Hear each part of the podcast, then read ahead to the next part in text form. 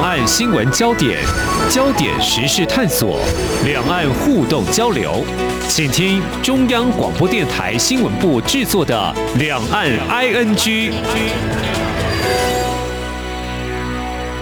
这里是中央广播电台台湾之音，我是黄丽杰。欢迎听众朋友收听两岸居三十分钟，一起掌握新闻时事焦点。今天是二零二一年十一月一号，星期一。那么，自中国大陆领导人习近平上任之后，过去这八九年来，共机频繁扰台，如何从中国大陆所处内外情势来观察？而两岸不对称战力。这些字词呢，其实不陌生，但是差距到底有多大呢？那么就中国大陆军事改革而言，它从七大军区改为五大战区，显示哪些作战思维？当然，我方国军也有相对应的作为，而美军在台湾协助训练国军，这又显示我方战备有哪些讯息？当然，如果提到两岸军人都上战场的话，不怯战、不畏战的意志有多高昂？我们在今天特别邀请台湾国际战略学会秘书长张明瑞来观察探讨，非常欢迎秘书长，您好。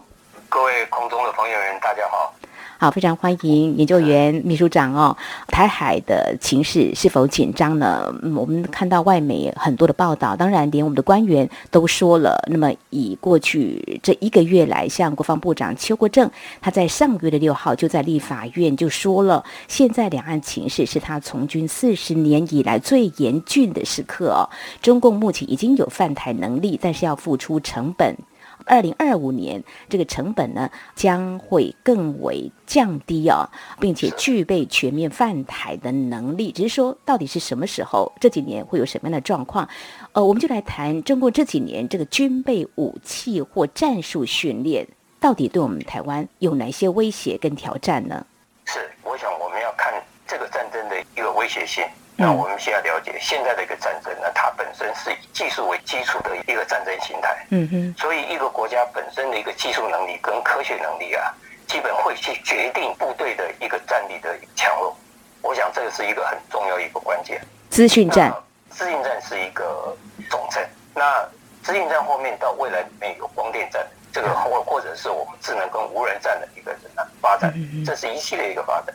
那它都要基于什么？一个技术能力的一个累加，嗯哼，所以我们要看武器装备的一个存在有两个点，嗯哼，一个是它现在有什么武器装备，嗯哼，那这一部分中国大陆从两千年以后，它的投资啊，就所谓的军事投资这一部分，嗯，就开始加大。那两千年以前，事实上他们还是处于以经济发展为优先，嗯，两千年以后，他们一个重心就是经济发展跟军备发展啊，要同时并进。所以就加大了军事投资的这个能量。嗯，那么这样一来的话，它的武器装备的一个发展跟它的改革就会得到改善。嗯，就从二零一五年以后，在习近平的一个军事改革的力度下，嗯朝向所谓的现代联合作战的一个方向里面去做改革，在武器装备跟所谓的军队的体制还有它的体系，嗯嗯，啊，逐渐已经成型啊，这个。也可以怎么样呢？从你看，就中共军机绕台的时候，你看它那个飞机本身的多样化，那、uh huh. 我们就能看出来它的发展的一个前景。第二个就是说，有关于战术训练这一部分，uh huh. 那么它会随着它武器装备的发展，会去开发很多不同种的所谓的战术的一个训练的一个要求。这个部分，如果说我们要跟台湾来做一个连接的关系的话，对，那这一部分我们讲，那大概就是渡海攻击，是还有。夺岛训练，那么恐怕还会有一些所谓制空权的一些训练。是我们一直都认为台海是保护台湾最好的一个屏障哦。但是刚刚提到所谓夺岛，比如说台湾本岛吗？或者是外岛吗？这个也是引发很多人在讨论。对，我们状态它是有大小。嗯，对于两岸之间，如果万一是军事上的一个冲突。对于中国大陆来讲，对台湾而言，那当然它是夺岛或攻岛的一个军事行动，这个是很实质摆在那个地方。嗯，那你如果说是哎东沙群岛这一部分，对，我想从目前的一个政治气氛，或者是对于战争的一个速度来讲，就快速。嗯、我想夺外的离岛的这些动作，我认为的意义不大了。哦，不大，不会有掐住喉咙，或说让你会有所顾忌，就改变我们备战或是战术的一个策略吗？假设你拿下某个小岛，老实讲会有一些牵制作用，不是吗？在心理上，这个里面就要涉及到一个问题。嗯，当你有军事动作的时候，那在政治上会有什么影响？嗯，因为军政的关系不是单一的一个军事上的一个动作，它就能够涵盖。所以军政上的一个总体考量，会优于单纯的一个军事上的考量。刚提到这个部分，我们看到华府智库新美国安全中心研究发现啊，如果中国进犯台湾在南海的。像东沙岛，建议应该采用所谓的毒蛙战略哦，让中国在进犯之初就遭受军事跟政治上的痛苦，让侵略成本大过侵略带来的效益。那么对此呢，我们的国防部长邱国正就说了，呃，一个部队要求的是自我防卫能力，如果部队没有自卫能力，能力不强，也无法变成毒蛙。谈到东沙是一个小岛啊，我们都强化有形战力，这些战备能力，包括指挥、通讯力、打击力跟后勤支援力等等，目前都在进行当中哦。呃，不过中国大陆应该还是会啊顾及到国际视听吧，会牵动到政治，就像啊秘书长你所提到的。当然，之前我有看到啊一些专家在观察，就说，哎，好像中国大陆是不是有将一些民间的渔船？做所谓的改装，那这只是一个猜测了哈，是不是也是有呃某些的意图哦？是不是要进犯外岛了，或者什么样的意图？首先我们要讲一个问题：嗯、中国大陆对于我们的离岛去做军事动作，它的成本代价是什么？嗯，那绝对不是说几个这个伤亡的一些怎么呢？一个一些战士，或者是一些军费上的一个小耗损，嗯，而而是怎么样呢？对于两岸之间的和平。对美国未来经营南海地区的这个介入，嗯哼，我相信都是一个必须被考量的一个因素。嗯哼，那美国为什么一直在讨论所谓东沙群岛的问题？对，这里面涉及到两个，这已经不是今天的问题，已经讨论好久。嗯、东沙群岛它的一个位置哦，是基于在巴士海峡，我们讲吕宋海峡好，嗯哼，因为它有三个水道。对，那么在这边会形成一个门槛效应。嗯嗯，地理环境对南海来讲是相当的重要，但是它离大陆的本土地区大概也不过是，我记得是两百公里左右，距离也不长。如果说今天要拿下东沙并不难，从中国大陆的角度来讲，那为什么他迟迟没有做这个动作？那一定有他的政治上的一个考量。嗯嗯，好，尤其是这个地区，如果真的是战争发生的时候，那战争的目的是什么？中国大陆他必须要去想。那他一直强调所谓南海地区的稳定跟和平，对不对？对。哎，他维稳跟维权嘛，这是他两个目标。嗯。那如果他去打东沙，东沙，我请问一下，那维稳在哪个地方？就这个地方就打脸了，形成一个一个政治上的一个问题。是。那我们不能说这是美国人的期望，或是谁的期望，而是说整个战争的一个效应，它会外溢的。是。真正的战争一起来以后，其实美国很清楚啦，只要战争一起来。不是任何一个人可以去主导这个战争发展，因为它是一个互动关系。啊，今天我在北京，你这个相对的会到北方来做防御，但是谁知道在我北进的过程当中有没有南进的一些部队或力量，或者是从后方过来的力量？这个也就是你战争的时候，它变成的是一个动态观，你很难去说，哎，我甚至说我今天要停就停，那我想不太容易了。哦，好，我想这是中国大陆也会多方做考量，不会有轻率的行动的了哈。有一些军事行动，刚刚秘书长有提到，就说中国大陆在两千年之后呢，就大举投入军事的经费哦，那么也有一些联合作战的这样子的调整的思维哦。那当然，相对的，台湾这几年我们也看到。也有一些呃相对应的做法，呃，这个不对称作战呢、我们很清楚就是要怎么样以小博大了哈。在因应这样的一个情况之下啊，我想我们在武器的更新，我们知道、向外购买武器，跟美国购买武器，还有我们这几年也有募兵制，整个国军的军力也都做了一些调整，比如说人数方面啊，或是这个训练强化，因应联合作战，不晓得您怎么样来看，又有什么样的建议呢？这个涉及到我们自己台湾的一个军事发展的一个进程啊。嗯。第一个我要先提醒的，就是说不对称作战不是说现在台湾所具有的，而是它本身的发展呢是随着一个科技的能量所产生的一个这种概念。尤其在一九九九年后所谓的三不，比如我们讲三飞的，嗯，非对称、非接触嘛，哦，像类似于这样子。那不对称作战它的形式有很多，台湾跟中国大陆来做一个比较，如果要谈台湾不对称，当然就是以弱来对强的一种观念，就好像中国大陆跟美国之间要打不对称作战，也一样是以弱极强的一个什么不对称作战。但是美国对中国大陆来讲，它就是以强对弱的一个不对称作战。嗯，所以不对称它是一个强弱之间的一个差别所凸显出来的一个术语，里面的形式有很多，我们暂时不谈啊。嗯哼。那如果你要谈说台湾的所谓的不对称作战的这个概念，我想最近呢，刚好我们国防部也针对所谓的台湾的所谓的怎么整体防卫的一个构想啊，嗯，似乎有很多的新闻记者也去问这些事情啊，嗯，就说在前一任参谋长他们啊，嗯，这个有做所谓的整体这个防卫的一个构想计划出来，嗯，其中有一个很重要的就是。不对称作战的一个概念，这里面呢、哦、涉及到一个概念，就是说不对称在战争里面不是一个主体，因为整个主体呢，它是有一个整体的一个概念啊，一个是所谓的战力维护嘛，第二个就是所谓的传统战力的一个经营嘛，第三个是强调所谓不对称作战，啊，那但是我们在讨论这三样东西的时候，那这里面就有优先顺序出现，嗯，我们到底是要以不对称作战为主体？嗯，还是以传统战力为主体啊。当然，战力防护这个基本上比较没有争议，争议的是在这两块上面。嗯，那如果以不对称作战，那很抱歉，我们就必须把不对称作战的一个战场经营，或者是我们部队的建设，要朝这个方向去做调整啊。我们资源的投入也要往这方面去投入。嗯，但是它的效果会是啊，嗯，能不能得到我们所想的？不对称作战它应有的效果，嗯，那这个目前来讲，我们可以再进一步的去评估。哦、那么还有另外一些比较主流的，他们认为说，还是要以传统的怎么样的战力的经营为主要的一个焦点。嗯，那不对称作战是配合的传统战力的经营这一部分来运作。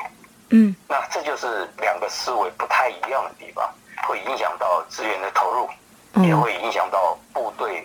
战力形成的一个重点方向，嗯，那么未来就影响到整体战略的发挥。也就是，如果假设我们真的两岸发生了战争，嗯，那么这一种整体的一个战力的发挥的时候，那么它的战争的效果是什么？啊，那时候就会被检验出来。但是那时候已经为时已晚，我们也必须要考虑。所以，如何应用中共的不对称作战？我想我们还可以提一个另外思维，嗯，在传统。战力的一个经营之下，不对称应该是什么样的不对称？我们举个例子哦，中国大陆跟美国之间刚好也是像台湾跟中国大陆这种角色是差不了多少。中国大陆它本身在发展传统战力主体之下，对美国来讲，它也发展出所谓不对称作战的一个战力。它的不对称战力强调的是杀手锏，我针对你美国的强势的地方，我用投入较少。但是它的能量是最大的，我专门来克制你那几样的。那我们台湾本身是不是要朝这样方面去做？那就完全由组织者要去思考。那么我们在记得是五月还是三月份哦，他们在讨论的这个问题哦，前一阵他们退下来的那位先生，他是强调不对称作战的时候，似乎是强调所谓分散性部署的一个不对称的一个观念。嗯嗯。但这个观念。应该是跟美国的所谓的太平洋威慑计划里面的观念是可以去整整合的。嗯。但是美国自己本身的一个海军作战有它的一个独立性，是。但是在西太平洋这一部分，它有另外一作战的一个作为来去做指导。嗯嗯。那么从美国的观点来讲，太平洋威慑计划就变成一种不对称作战的一部分。那我们如果跟他这样做。是，那么我们是跟他的那个威慑计划是整合在一块的，但是，有没有效，这个我们还必须要评估。而且美方的意愿跟他的规划。这个部分可能也是要谈的部分。好，非常谢谢秘书长您的解析哦，就是到底我们台湾因应中国大陆，它投入庞大的军费，而且它的作战思维已经改变了，如何来面对两方的这个军力可能不对等，要采取所谓传统战力或是单纯的不对称作战，或是有专家学者提出所谓分散性，到底要怎么样来因应呢？这的确是要非常专业跟审慎，否则方向呢，一旦错误，要再调整，恐怕在时间点上，或说所要付出的一些成本代价，恐怕也是很难预估的了哦。提到募兵制的国军军力，这个人数的部分，那是不是也是牵涉到刚刚提到说，如果你要采用什么样的思维的话，我们的人数多寡，这个可能都会影响到，是不是？是，因为募兵制的时候，我那时候应该也还是在军中了。嗯嗯嗯。当年提出所谓募兵制度的这种观点跟政策推动，它的理由大概有几个。嗯。第一个，呃，这个两年兵似乎是会浪费年轻人的一个时间啊，这是政治语言啊。第二个，他强调说，哎，经济发展需要人力的投入。啊、呃，当时他们认为说，经济发展上人力的资源不足，如果能够把这个兵役制度稍微改变一下，哈，嗯，把人力释放出来，对经济发展是有利的。这是两个比较重要的观点。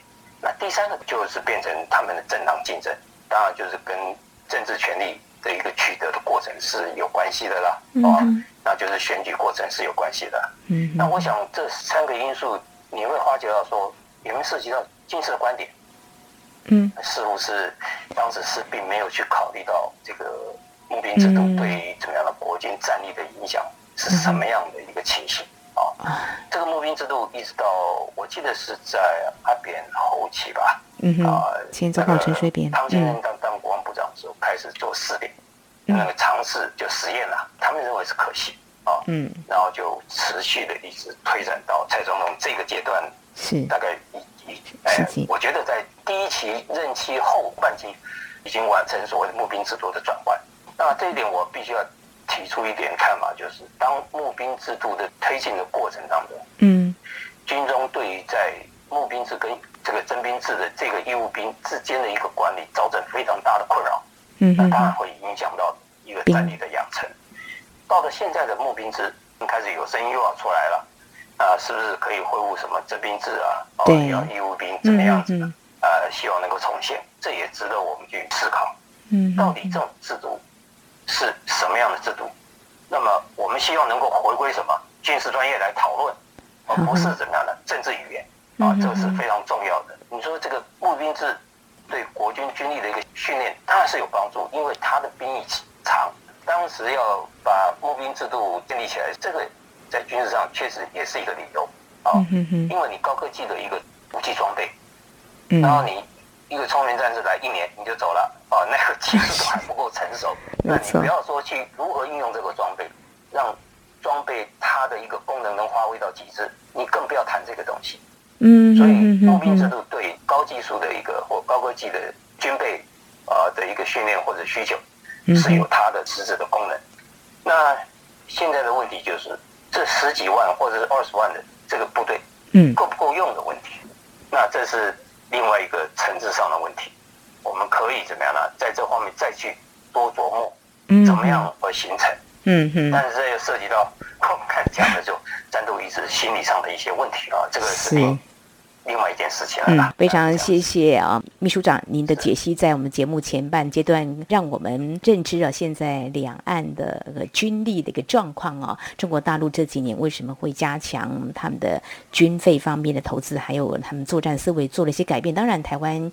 我们也做了这个募兵制，做国军军力的一个训练，做了一些调整。但是呢，刚刚听到说这个募兵制从试点到现在几乎是慢慢转轨，但是在过程当中也不无这个政治力的一个介入，没有办法回归专业。但如果说从另外一个角度来看，如果他可以来从事一个比较长期的精锐的军事武器的一个训练，也算是一个比较好的一种军力的一个来源，可以做完整的一个训练。那么谈到这里，我们先稍微休息一下，稍后节目后半阶段，我们就来谈这个美军方面呢啊，协助台湾来做一些训练啊，或许这对美国采购军事武器呢，应该是有蛮大的注意。但是怎么样解读这样的讯息呢？我们节目稍后回来。今天的新闻就是明天的历史，探索两岸间的焦点时事，尽在《两岸 ING》节目。这里是中央广播电台，听众朋友继续收听的节目是《两岸安居》。我们在今天节目当中聚焦的是军事的焦点。我们邀请到台湾国际战略学会秘书长张明瑞来跟我们谈谈这样的一个焦点哦。那继续呢，我们就要延续刚才老师你所提到的有关台湾的军力怎么样来应应中国大陆的军事的能量的扩充呢？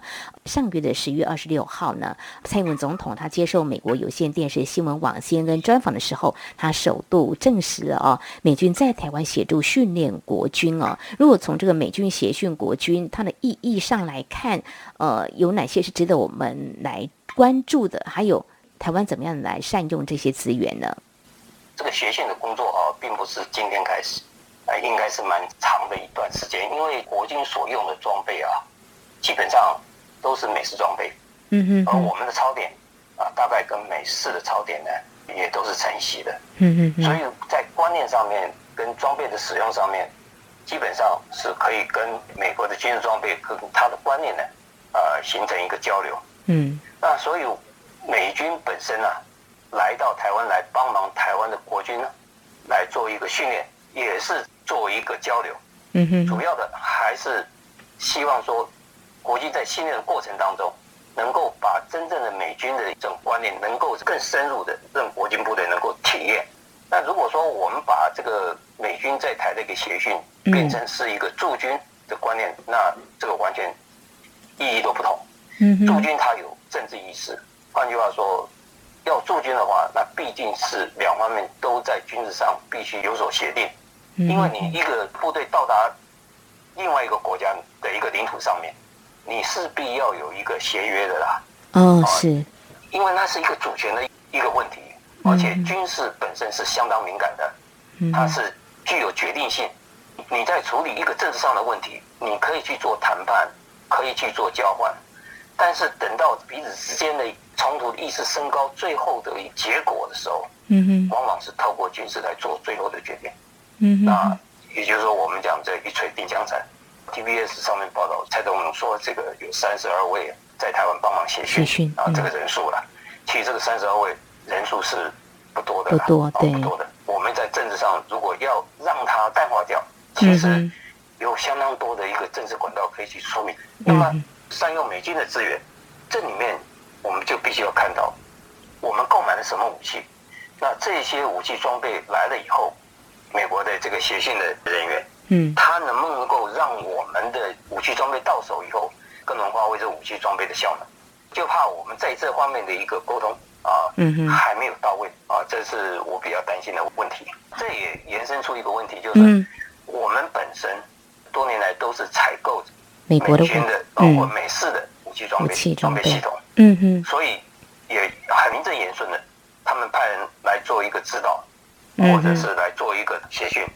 我以前在钢铁厂在工作的时候，像这种的互派的这个技术人员来帮忙生产装备的一个怎么运筹，这个意义大概就在这个地方的了哈，是雷同的了。我在想说，如果这个资源能够好好善用，那我们武器装备就能够，尤其是美式的啦，可以发挥它的功能。我想这对我们的一个怎么军事训练。那是绝对是有利的。好，非常谢谢研究员秘书长您的建议啊，跟观察哦。的确，如果我们向美国采购武器的话，这些所谓新式的武器，我们也必须要能够上手嘛，我们也要把握住。那至于所谓有驻军的话，我想这也是有关这个政治方面的一个层次的哦。那大家会如此的关注，也是因为呢，这一两年共机的扰台，所以大家关注这个台海局势，还有美国的态度如何，是不是会防卫台湾？美国态度是不是会很？坚决呢，不会弃台湾于不顾，这是我们自己。这是另外一个层次。是是，我们也要有一个非常务实的一个认知哦。所以提到这个呢，我们就要谈，这是一个假设性的问题啊。当然，我们也看到相关的报道，我们《华尔街日报》报道，有一些专家就忧心台湾战备不足啦，一男的士气低落啦，嗯，就形容说有人去割草什么的。我想这是基本的，但是相对的，我们也知道中共解放军过去这多年来也没有实战经验哦，台湾。当然，我们知道承平是一个非常好的。谁希望有战士打仗呢？两岸如果军人都要上战场呢？这个意志斗志怎么样来看这个问题？上战场，实战我们先不要谈战争，我们谈实战啊，一个能力。那我想，一个部队长久不打仗，当然是会影响到他的一个实战经验，这个是无可厚非。嗯哼。但是现在科技可以去补足实战上的一个缺乏，还可以怎么样呢？不是说只有在我们自己的本土的一个有战争的冲突，就我们自己本身有战争的冲突去做一个对应，这个叫实战。嗯、我们还可以到国外去，他有其他的战士里面，我们去进行怎么样友好上的一个访问，嗯，或者是以顾问的形式啊去理解或参与，嗯，所以也可以去做临战上的一个感受，嗯嗯，我想这个管道是蛮多的。譬如说现在的科技，它的一个模拟战争，用模拟器来做模拟战争，等到实战的时候，它可以发挥一个训练基地去做一个模拟村的实战的磨练，这个。都是有利于这个实战经验的一个累积。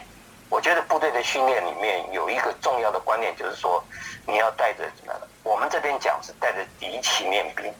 嗯。中国大陆解放军那边讲讲说带就是要以实战化的一个怎么训练。嗯。那也就是说我们在平常训练的过程当中，有没有把战争当成是一个核心？嗯。在我们训练里面，其实如果说带着敌情练兵或实战化练兵，其实这都可以。培养战斗意志。嗯那生疏化，我刚才讲过，它的管道很多。譬如说中国大陆，他到那个波斯湾去做护航，那个看起来也可以做一个实战化的一个操演。嗯，他对海盗嘛，同样也可以去运作这个所谓战术的一个作业，是可以的。所以方法有很多，机会有很多。啊，台湾也有部分是也会这样去处理的。地质问题这一部分。台湾什么草莓兵啊，这个是平常在营区里面这个割草啊，这些也体力上。其实我当军人，我本身也有割草。嗯，我我们那时候要求更严，我想这是很正常的啦。嗯，你自己环境你自己要去维护它嘛。是啊，最基本的。就你自己的社区委员会，你自己要去维护你自己的社区的一个环境嘛，这也是很正常。对。只是说会不会？把这些的一个动作当成是一个主要，主要，我想部队哎，部队应该不至于会，应该不至于会这样吧？啊，对呀，不会走到这种地步的啦。最重要一个就是战斗意志的问题，我必须要提出一点啊，就是说实战化的过程当中，军队的训练难免会有毁伤，人会有怎么样的伤亡的一些问题。嗯，在考虑这些问题的时候，那我们在责成领导干部的时候，嗯，那对于事件的调查。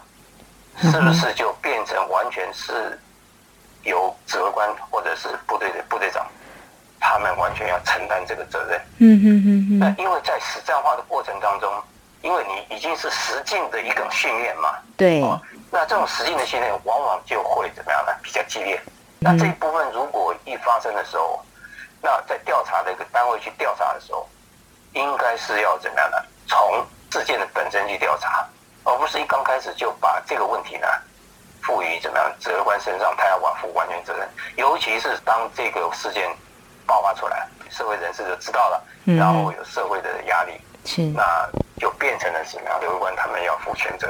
那我想这样一来的话，任何一个指挥官在这个军人生涯都那么长哦，是是，大家当然都希望有所升迁了。这个嗯，如果在不查明实情的情况之下。